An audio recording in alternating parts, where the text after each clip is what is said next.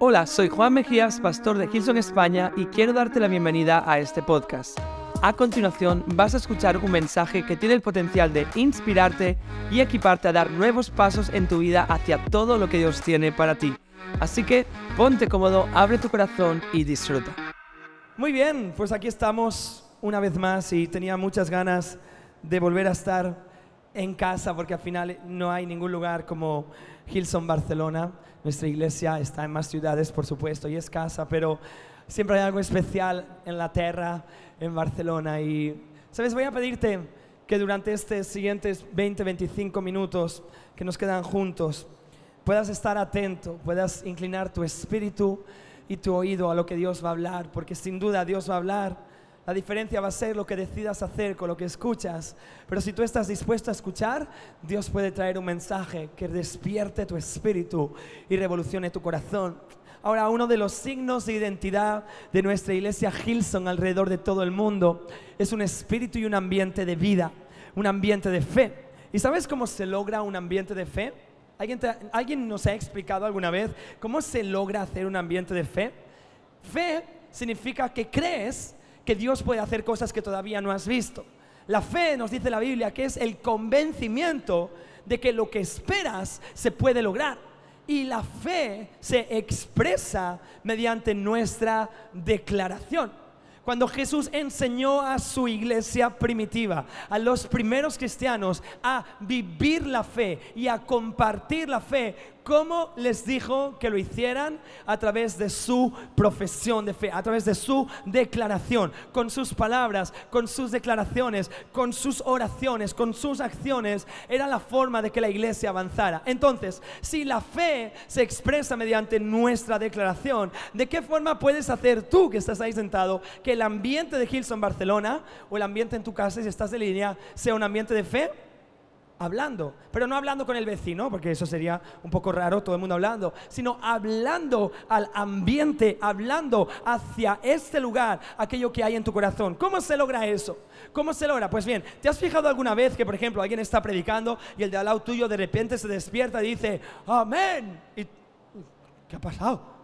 ¿Te has fijado alguna vez? ¿Alguien, ¿Alguien, le ha dicho amén al de al lado alguna vez? ¿Sí? O alguien le ha dicho, sí, sí, o come on. Hay gente que dice en inglés, come on, come on. Come on significa, vamos, yalla, yalla, vamos, vamos. ¿Por qué dicen eso? ¿Sabes por qué dicen? Es que estoy aprendiendo árabe, tengo que ir poniéndolo poco a poco a mis mensajes. ¿Por qué dicen vamos? Porque lo que siento ese espíritu es como estoy de acuerdo con esa profesión de fe, con eso que acabas de declarar. Y cuando digo amén, lo que estoy diciendo, que así se cumpla, lo declaro en el nombre de Jesús. Y la Biblia nos enseña que cuando dos o tres se ponen de acuerdo en el nombre de Jesús, Él hace milagros, Él mueve montañas y Él cambia realidades. Así que eso es lo que voy a pedirte, Gilson Barcelona, cuando estés ahí sentado y algo se ha declarado que resuene con tu espíritu, sin ninguna vergüenza, puedas decir amén. Practicamos la de tres, amén. Una, dos, tres.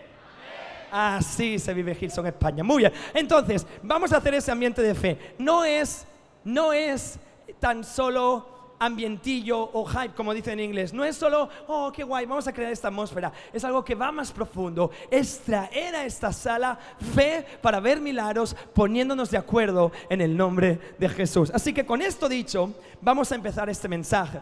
Sabes, cuando yo leo el Salmo 23, siempre me lleva en mi memoria a cuando tenía 5 o 6 añitos y mi abuela me lo enseñó de pequeñito, de memoria.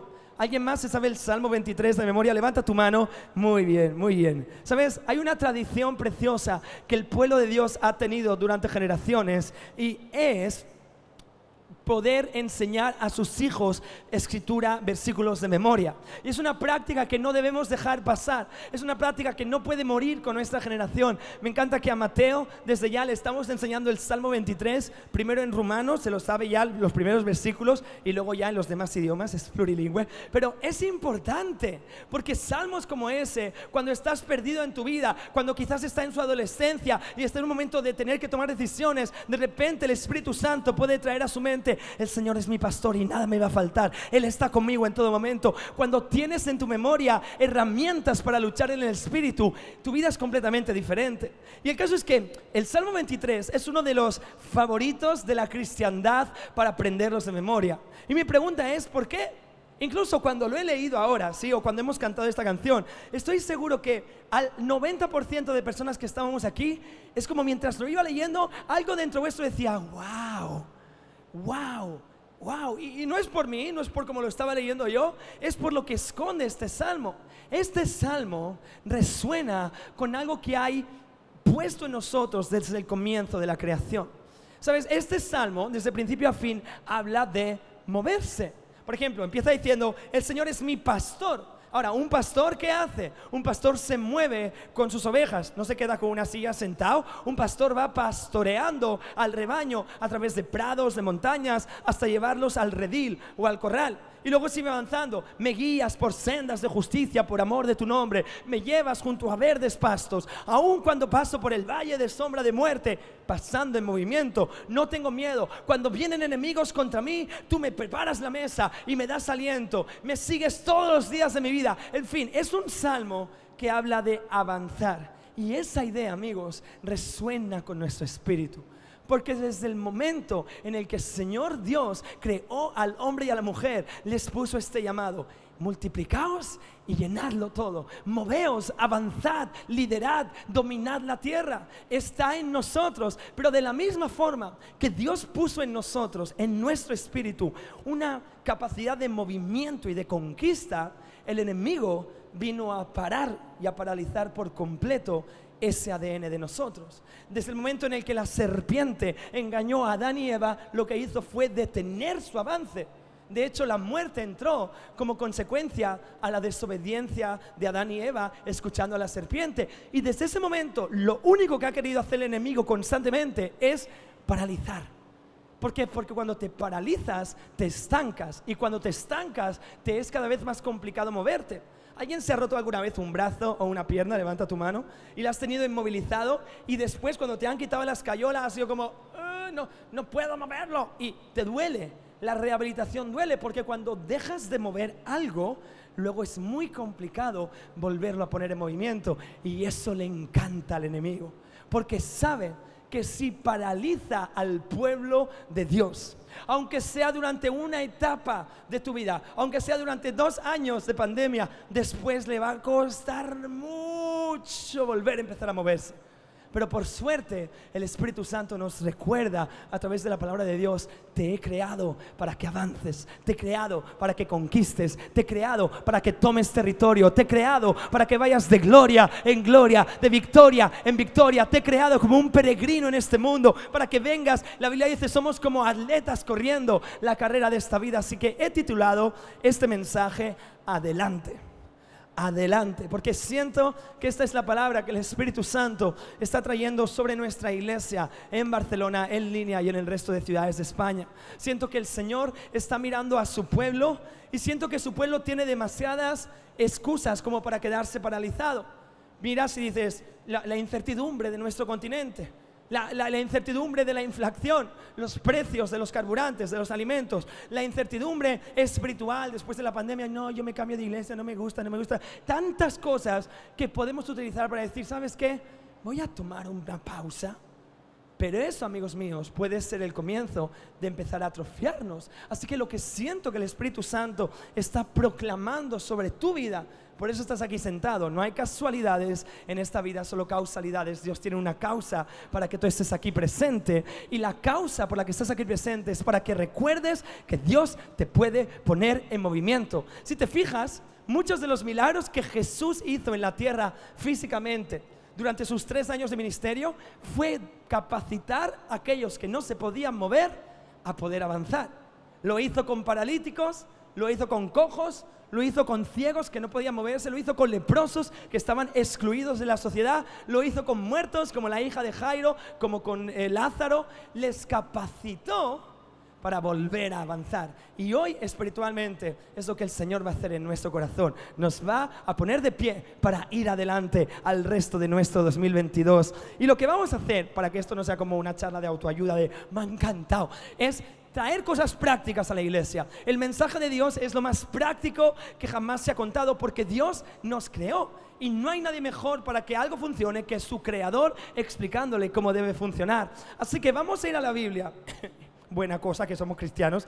Y vamos a buscar varias personas que decidieron tomar la decisión, por la redundancia, de decir, adelante, Vizca, Nemi, vamos allá. Y lo que vamos a hacer es ver cómo llegaron a tomar esa decisión qué tenían en contra, qué tenían a favor y cómo fueron capaces de empujar a pesar de sus dificultades y conquistar nuevas áreas de su vida. ¿Estáis conmigo?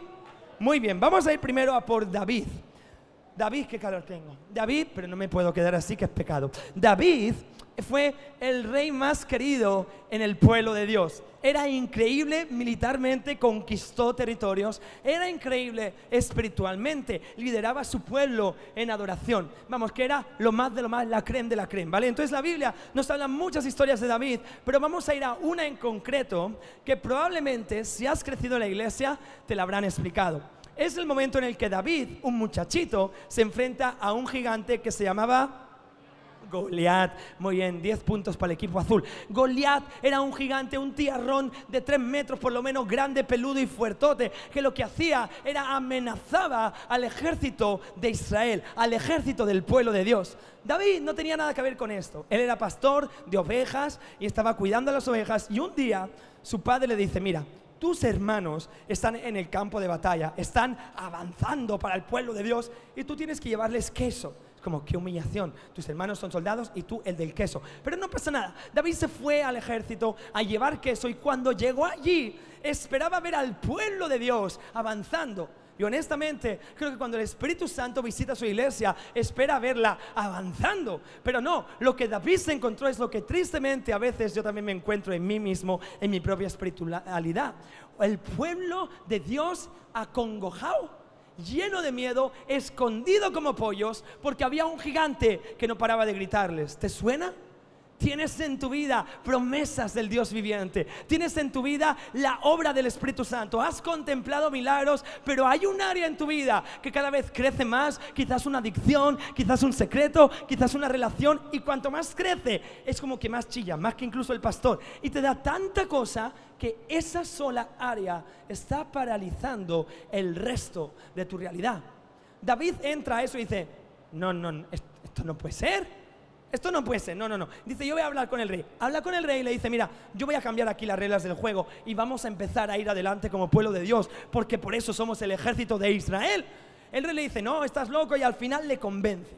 Y aquí es donde vamos a pillar la, la Biblia. Vamos a ir al libro de Primera de Samuel 17.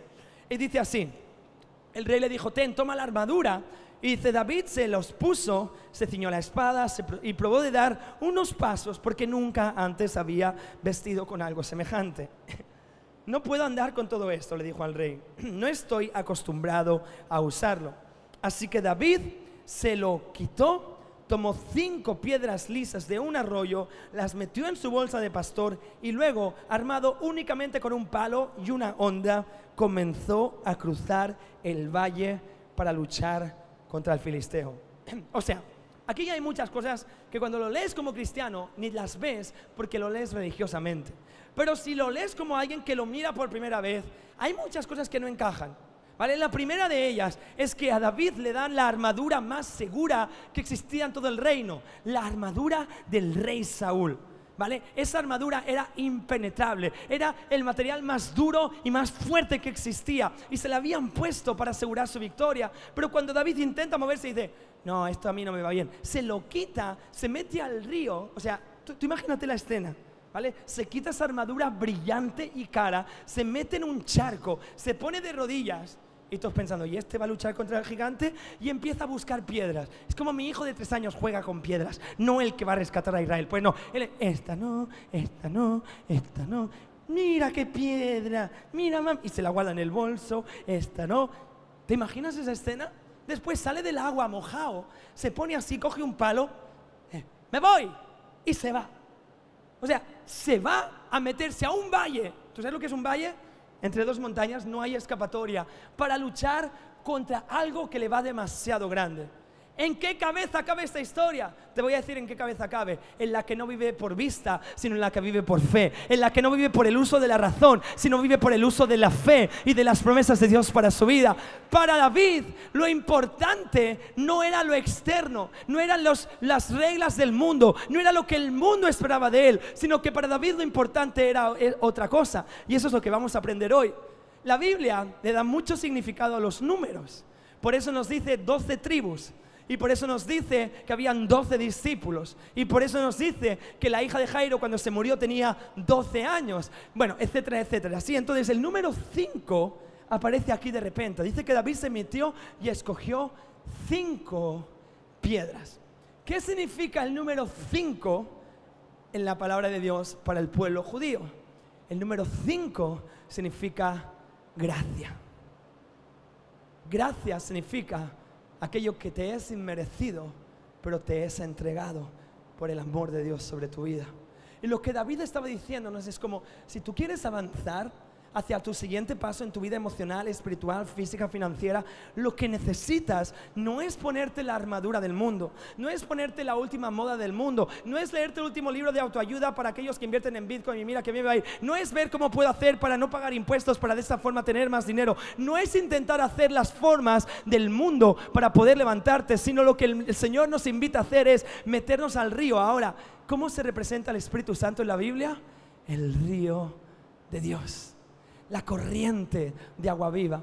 Lo que el Señor quiere para su iglesia, para que avance, es que entre de pleno al río del Espíritu Santo, se arrodille completamente ante el Espíritu Santo y haga esto. No solamente que coja cualquier cosa. La Biblia no dice que, David cogió cinco piedras. La Biblia dice que David escogió cinco piedras.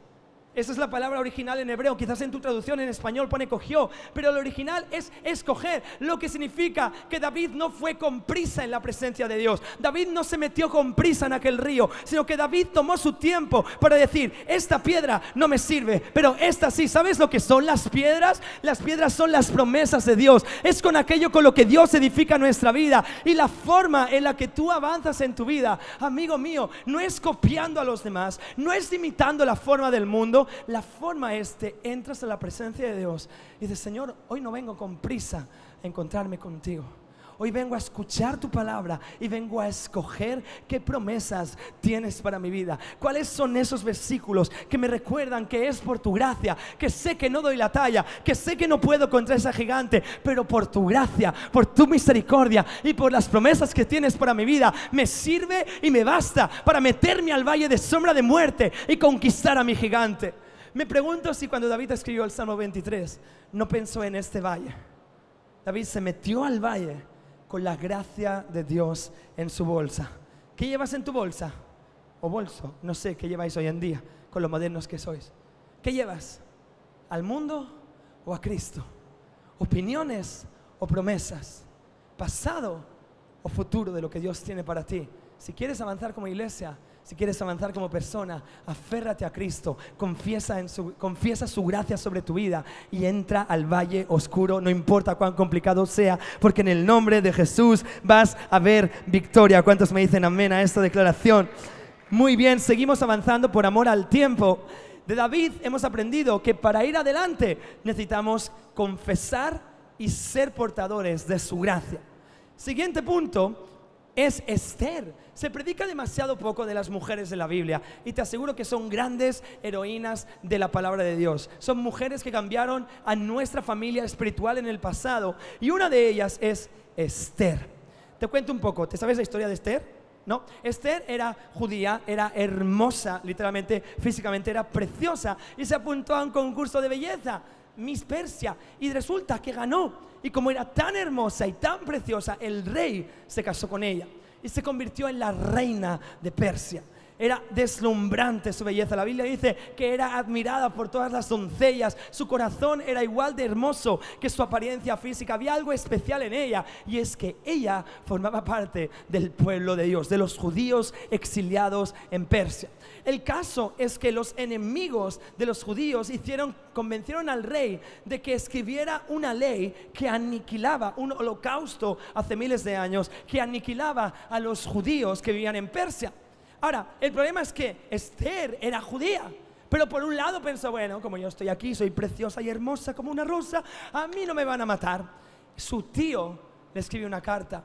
Y esta es la carta que el tío de Esther le escribe. Esther capítulo 4 Dice Mardoqueo, se llamaba así su tío, buen nombre, le envió la siguiente respuesta a Esther. Esther, no te creas que por estar en el palacio escaparás cuando todos los demás judíos sean asesinados. Si te quedas callada, en un momento como este, el alivio y la liberación para los judíos surgirá de algún otro lado. Me encanta la fe de Mardoqueo. Dios nos va a liberar. Pero tú y tus parientes moriréis. ¿Quién sabe, Esther, si no llegaste a ser reina precisamente para un momento como este? Entonces Esther envió la siguiente respuesta a su tío con el WhatsApp. Ve y reúne a todos los judíos que están en Susa y haced ayuno por mí no comáis ni bebáis durante tres días, ni de noche ni de día. Mis doncellas y yo haremos exactamente lo mismo. Entonces, aunque es contra la ley, entraré a ver al rey. Y si tengo que morir, moriré. Así que Mardoqueo se puso en marcha e hizo todo tal y como Esther se lo había ordenado. Siguiente capítulo. Al tercer día de ayuno, Esther se puso deslumbrante se puso sus mejores vestiduras reales y entró con todo su poderío en el patio interior del palacio que daba justo enfrente de la sala del rey. El rey estaba sentado en el trono real mirando hacia la entrada y cuando vio a la reina Esther de pie en el patio inferior, ella logró el favor del rey y le extendió el cetro de oro y entonces Esther se acercó y tocó la punta de su cetro.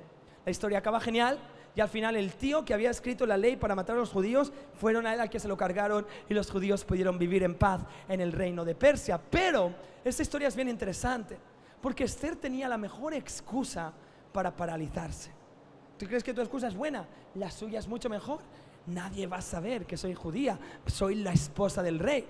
Pero me encanta que algo pasa en esa conversación con su tío que empuja a Esther a romper la ley porque la reina no podía presentarse ante el rey, la degollaban si al rey le daba la gana, tenía que ser invitada por el rey. Pues bien, Esther, algo pasó en esa conversación que le entregó el convencimiento de decir, adelante Esther. ¿Qué fue? ¿Sabes lo que fue? Punto número dos, si estás tomando notas, un sentido de propósito. Sentirse llamada por el mismo Dios. Tener un llamado, una intención para su vida. Y es que Esther descubrió con aquella frase de su tío, ¿quién sabe si no has llegado a ser reina para un tiempo como este? ¿Y si aplicamos esto a nuestras vidas? Susana, ¿quién sabe si no has llegado a ser profe en una escuela en primaria para un tiempo como este? Tony, ¿quién sabe si no estás plantado en Buenos Aires para un tiempo como este? Damaris, ¿quién sabe si no estás estudiando teología para un tiempo como este? Y la lista podría seguir a toda esta iglesia cuando nos damos cuenta que no hay casualidades, que Dios nos posiciona en Barcelona, Cataluña, España para un tiempo como este, cuando el enemigo viene a decirnos, Ah, ¿para qué? ¿Sabes para qué? Para cumplir el propósito del cielo sobre mi vida. Sabes, vivimos en un tiempo en el que más que nunca antes la gente está perdida. Vivimos en un tiempo en el que los jóvenes no saben ni quién son, ni tristemente ya qué son. Vivimos en un tiempo con un alto nivel de depresión y ansiedad desde cada vez edades más tempranas. Y si hay alguien un psicólogo en la sala, estaréis corroborando esta información. Vivimos en un tiempo en el que más que nunca antes en la historia hay cada vez más suicidio de más gente joven. Hay una completa pérdida de propósito en nuestra sociedad. No hay visión. Y Proverbios dice que donde no hay visión, el pueblo se muere, se pierde. Y esa es la herramienta del enemigo. Viene a perder el sentido del propósito del pueblo de Dios para que acabe pereciendo. Pero yo sueño con edificar una iglesia que no solo es ambiente y música, que no solo son quedadas de domingo, sino que son personas que se saben llamadas por el mismo Espíritu Santo, plantadas en una iglesia local para, para transformar una ciudad completa. Y esto es lo que Esther descubrió. Esther una vez descubrió su propósito, abrió su armario y se puso su mejor ropa y se presentó delante del rey y dijo, si muero, que muera, pero con propósito. ¿Y si tomamos esa decisión hoy?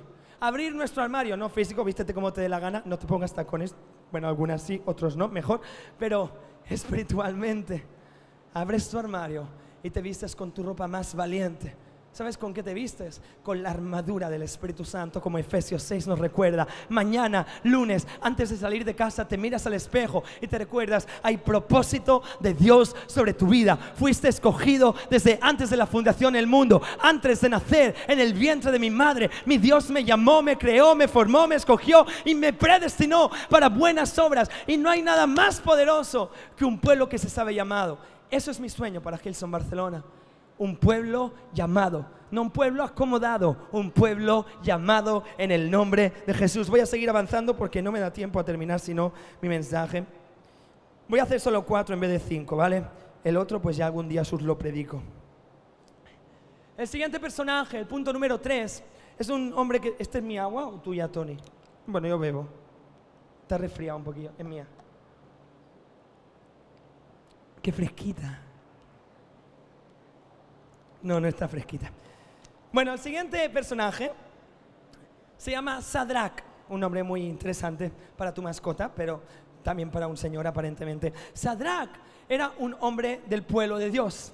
Y este sí que tenía excusa para paralizarse. Te voy a explicar la historia. Sadrach fue exiliado de su tierra natal, de Israel, hacia Babilonia. ¿vale? Fue arrancado de su familia, de su gente, de su idioma, su cultura, su religión y fue puesto en otro lugar. Pero como era un joven inteligente y de buen ver, empezó a prosperar a la vez que lo hizo Daniel y lo hizo Mesad y Abednego cuatro amigotes, ¿vale? En esto en el que mientras su vida iba avanzando, el enemigo empezó a planear cómo paralizar el avance de aquellos que eran del pueblo de Dios. Y eso, cuando sientas que tu vida está bajo ataque, ¿sabes qué? Son buenas noticias. El enemigo no ataca personas que no son un ataque para el propio reino de la oscuridad.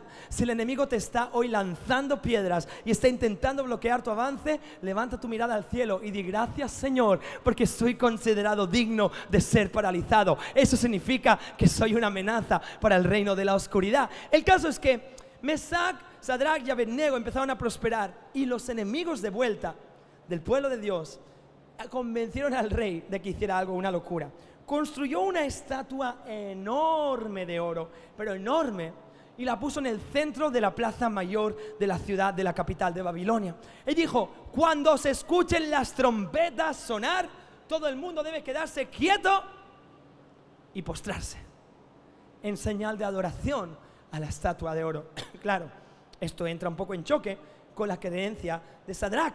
Sadrach cree que solamente hay un Dios y en el que, por cierto, no puedes hacer imágenes hacia ese Dios ni ningún otro Dios, porque solamente está Jehová como Dios. Así que esto entra en contra de su creencia y empiezan a sonar las trompetas y todo el mundo se paraliza. Tú imagínate, Plaza Cataluña, época de rebajas, todo el mundo está caminando, de repente se una trompeta y ¡bum! Todas las señoras que van ahí a acosarte en las rebajas, a quitar la ropa, se quedan paradas. Y de repente, todo el mundo, todo el mundo se pone de rodillas y se adraca así. Ay. Y la gente le mira y dice, baja. Y entonces ahora dice, quizás no lo ha oído, tocad más fuerte. Y eso es lo que hace la sociedad. Quizás la iglesia no se ha enterado que tiene que callarse. Tocad más fuerte, criticadles más fuerte, señaladles más fuerte, excluidles más fuerte, quitad su mensaje más fuerte, esperando que al final la iglesia haga esto. Ah, vale, que nos tenemos que arrodillar. Pero no, Sadrach hizo lo que está haciendo la iglesia en el siglo XXI. No me postro, no me postro, no me postro. Esta es mi fe, esta es mi creencia y no me postro. Así que el rey le hace llamar, vente para acá. ¿A quién le llamó el profe de filosofía cuando era adolescente? Pues así llamaron a Sadrach. A mí me llamaba siempre, vente para acá. Me decía, esto de Jesús. Digo, déjame. Bueno, el caso es que le dice, mira, es muy fácil de comprender. Suena la trompeta, tú te arrodillas ante mi estatua y luego está todo genial. Y Sadrach le responde esto. Daniel capítulo 3. Oh Nabucodonosor, rey, no necesitamos defendernos delante de usted. Si nos arrojáis al fuego ardiente, el Dios a quien servimos es capaz de salvarnos. Él nos rescatará de tu poder y de tu majestad. Pero es que aunque no lo hiciera, deseamos dejar bien claro ante todos los que estáis escuchando, todo el mundo estaba escuchando, deseamos dejar bien claro ante ti que jamás serviremos ni a tus dioses ni rendiremos culto a la estatua de oro que tú mismo has tenido que levantar porque está muerta y no es un Dios que se pueda levantar por sí mismo. Entonces Nabucodonosor, qué nombre más raro, se enfureció tanto con Sadrach, Mesach y Abednego que el rostro se le desfiguró a causa de su enfado. Mandó calentar el horno siete veces más de lo normal y entonces ordenó a algunos de los hombres más fuertes de su ejército que ataran a estos tres hombres y los arrojaran al horno ardiente. Así que los ataron y los arrojaron al horno totalmente vestidos, con pantalones, turbantes, como en la foto del pastor de Instagram, túnicas y demás ropas. Ya que el rey en su enfado había exigido que el horno estuviera tan caliente, las llamas mataron a los soldados mientras empujaban a los hombres al fuego. De esa forma, Sadra, Mesach y Abednego, firmemente atados, cayeron en las rugientes llamas. De pronto, Nabucodonosor, lleno de asombro, se puso en pie de un salto y dijo, ¿no eran tres los que habíamos atado? ¿No eran tres los que arrojamos al horno? Sí, su majestad, sí, le dijeron. Mirad, yo veo cuatro hombres desatados que caminan en el fuego sin sufrir ningún daño y el cuarto se parece a un hombre. Hay uno más entre las llamas que está hoy junto a mí. De ahí sale esta canción. Estos hombres nos enseñan cómo se dice adelante, aun cuando lo que decimos adelante puede simbolizar el final de nuestra vida.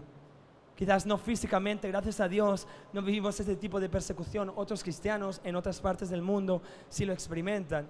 Pero quizás es el final de tu reputación por decir sigo a Cristo y no a esta substancia.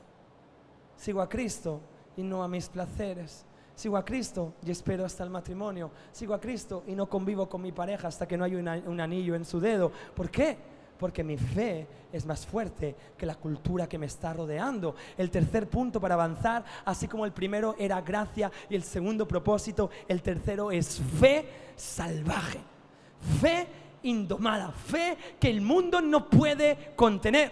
Entonces hay dos tipos de fe. Está la fe domesticada. Y ese tipo de fe yo le llamo la fe de la comodidad. Es la fe que ora así, ay Señor, dame un iPhone nuevo, Señor, dame las me imagino a Oscar, las bambas nuevas que han salido, que me encantan, Señor, ay, dame, que está bien, Está bien, el Señor dice, venid y pedid, pedid, pedid, pedid los, los deseos de vuestro corazón, no hay ningún problema. Pero si ahí se quedan tus oraciones, sé que las de Oscar no se quedan ahí. Y por eso ha levantado ese ministerio de jóvenes que explota en España junto con Mati. ¿Por qué? Porque la fe no se queda en esa oración, sino que va un paso más allá y dice, ah, y por cierto, Señor, dame la fuerza de pisar sobre estas llamas y aunque no me rescates, no me importa, voy a pisarlas porque mi fe está puesta en ti y no en lo que me va a pasar a mí o en mi comodidad. Ese es el tipo de fe que Hilson España necesita para la temporada que estamos por vivir. Una fe que cree y sabe que Dios va a avivar nuestra ciudad. Una fe que necesitamos para cuando en octubre volvamos a nuestro local de la calle Perú, podamos ver una, dos, tres, cuatro reuniones llenas de jóvenes, de adolescentes, de ancianos. Sabes, yo tengo fe en mi corazón de ver un despertar en diferentes áreas de nuestra iglesia. Una de ellas, una de ellas es el ministerio o el área de personas de más de 60 años en nuestra iglesia. Siento que muchas veces por el espíritu juvenil de nuestra iglesia hay personas que dicen, no, eso es para jóvenes, pero no, es para jóvenes de espíritu, no de edad. Y yo tengo fe que Dios va a traer a padres espirituales, abuelos de la fe a nuestra casa para que se planten, sirvan y entreguen el legado a la siguiente generación en Hilson, Barcelona. Es una fe salvaje, es una fe que no está domesticada. Para avanzar gracia, propósito, fe salvaje y por último, mientras la banda sube aquí arriba, Jacob. ¿Alguien ha escuchado hablar de Jacob en la Biblia? ¿Sabes? Le he dicho a Damsi que pronto vamos a hacer un mes que vamos a predicar de los padres de la fe. Hay personajes como Abraham, Jacob, como Isaac, como Moisés, como personajes que son grandes en la historia del pueblo de Dios y que siento que muchos de vosotros quizás habéis llegado a la fe hace poquito tiempo y quizás no tenéis una comprensión completa de lo que esas figuras simbolizan para nuestra fe. Y creo que sería genial y podríamos aprender un montón acerca de sus vidas. Y para darte una pincelada, voy a hablarte un poco de Jacob, ¿vale? Jacob tenía un hermano mellizo que se llamaba Esaú y desde pequeños no paraban de pelearse. ¿Tenemos alguien con gemelos o mellizos en la sala? ¿Alguien tiene un hermano gemelo o mellizo? ¿No? Bueno, pues muy bien, muy bien. Martena tiene una melliza, pero no está, no ha venido. Luego le escrito un mensaje. pecador. Es broma. Bueno, el caso es que Jacob y Esaú se peleaban desde la barriga de su madre, desde dentro. Dice que cuando nacieron, uno quería salir primero y el otro les tiró para adentro de vuelta y se volvió a meter para adentro. ¿Tú imaginas qué cisco ahí con la barriga abierta? Pues sí, ahí peleándose, ¿vale? Y desde pequeños uno le engañaba, el otro se peleaba, hasta que ya eran mayorcitos y su padre estaba a punto de morir. Y algo increíble sucedió. Porque en el antiguo Israel había una tradición preciosa y es que los padres antes de morir bendecían al primogénito al primer hijo que había nacido y declaraban sobre ellos prosperidad, avance, conquista y la lista seguía. Y Jacob había nacido el segundo y dijo, yo quiero eso, yo quiero la bendición. Así que esto es lo que hizo. Como su padre era tan viejo que ya no podía ver, dijo, le voy a engañar y voy a decirle que soy mi hermano. Qué ruin, o sea, qué ruin engañar a tu padre en su lecho de muerte. Pero el problema era este, que Saúl tenía mucho pelo, mucho pelo por todo el cuerpo, pelo, pelo, pelo, pelo. Y Jacob parecía que había ido a la depilación láser de la esquina. No tenía ni un, pelo, ni un pelo en el cuerpo, ¿vale? Ni uno. Entonces, claro, cuando iba delante de su padre estaba ciego, pero no era tonto. Si le tocaba, iba a decir, uy, qué depilado, no eres Esaú. Entonces, esto es lo que Jacob hizo. Mató un animal y se envolvió la piel del animal en sus brazos. imagínate lo peludo y asqueroso que iba a ser su hermano, que parecía una oveja. Pues bien, se pone el pelo y va a su padre vas a ser Jacob peludo, ¿vale? No, no, hay ofensas, Eli, ¿vale? Entonces, su padre le dice, ¿eres Esaú? Y él dice, sí. Y le toca el brazo y dice, sí es. O sea, que el perro, no, es mi hijo. Ay, no sé, qué lío, ¿qué tengo? Bueno, pues se pensaba que era su hermano y bendijo con una bendición increíble a Jacob. Prosperarás, serás bendito. y su hermano se entera. Y cuando su hermano se entera, dice, le voy a reventar, lo voy a matar y la vida entera de Jacob se convierte en una huida constante de sus decisiones. Su vida está paralizada en cuanto a su futuro por las decisiones que había tenido en su pasado. ¿Alguien se siente identificado? No levantes tu mano, pero nos sentimos muchas veces identificados, sí. Total, que llega un momento en el que Jacob ya no puede escapar más y su hermano le encuentra y le dice, voy a tu encuentro. Jacob entra en pánico y dice, me van a matar a mí, a mi mujer, a mis hijos, todo lo que tengo me lo va a robar y empieza a estresarse y aquí es donde vamos a pillar la historia. Libro de Génesis 32. Y entonces Jacob se quedó solo en el campamento y llegó un hombre y luchó con él hasta el amanecer. Cuando el hombre vio que no ganaría el combate, tocó la cadera de Jacob y se la dislocó. Luego el hombre le dijo, déjame ir Jacob porque ya está amaneciendo. Y él respondió, no te dejaré ir a menos que me bendigas. ¿Cómo te llamas? le preguntó el hombre. Jacob, respondió él. Y el hombre le respondió, tu nombre ya no será Jacob, desde ahora en adelante serás llamado Israel. Y de este momento sale el nombre del pueblo de Israel, del pueblo de Dios. Porque has luchado con Dios y con los hombres y has vencido. Por favor, dime cuál es tu nombre, le dijo Jacob. ¿Por qué quieres saber mi nombre? respondió el hombre. Entonces bendijo allí mismo a Jacob. Y Jacob llamó a aquel lugar Peniel, que significa el rostro de Dios, porque dijo, he visto a Dios cara a cara y sin embargo conservo la vida. Hasta el día de hoy el pueblo de Israel no come el tendón que está cerca de la articulación de la cadera debido a lo que ocurrió aquella noche cuando el hombre torció el tendón de la cadera de Jacob. Bien interesante, ¿no sabías esto? ¿A qué no? Los judíos no comen esta parte del animal por lo que pasó en aquella noche. Esa historia es un poco extraña, pero su simbología es enorme. La simbología de esto es que después de tanto huir, Dios, representando en este hombre, se encontró con Jacob y empezó a batallar es como una de esas noches que empiezas a orar en tu habitación y parece que nunca va a terminar porque empiezas a hablar con Dios y es como que no puedo, no puedo, no puedo, no puedo. Y entonces llegó un punto en el que ya era, era insoportable el momento y Jacob hizo algo increíble, algo que tú y yo muchas veces no llegamos a hacerlo. Y es que cuando estaba en el momento más complicado, en vez de tirar la toalla y salirse de ese encuentro, dijo, no te suelto hasta que no me bendigas, Señor. No me voy de este encuentro hasta que mi vida haya sido cambiada por completo. No me voy a ir de esta batalla y de esta conversación hasta que no haya una marca en mi espíritu de lo que acabo de experimentar. ¿Y si esta fuera nuestra decisión cuando tenemos nuestro tiempo de oración con Dios? Señor, no me voy a ir de este tiempo de oración hasta que no te haya visto actuar en mi propia vida. No te suelto, Señor, hasta que no sienta tu bendición sobre mi hijo, sobre mi esposa, sobre mi iglesia, sobre mi ciudad, sobre mi nación. Señor, no vamos a soltarte. Queremos experimentarte. El tercer punto es una fe firme y resiliente.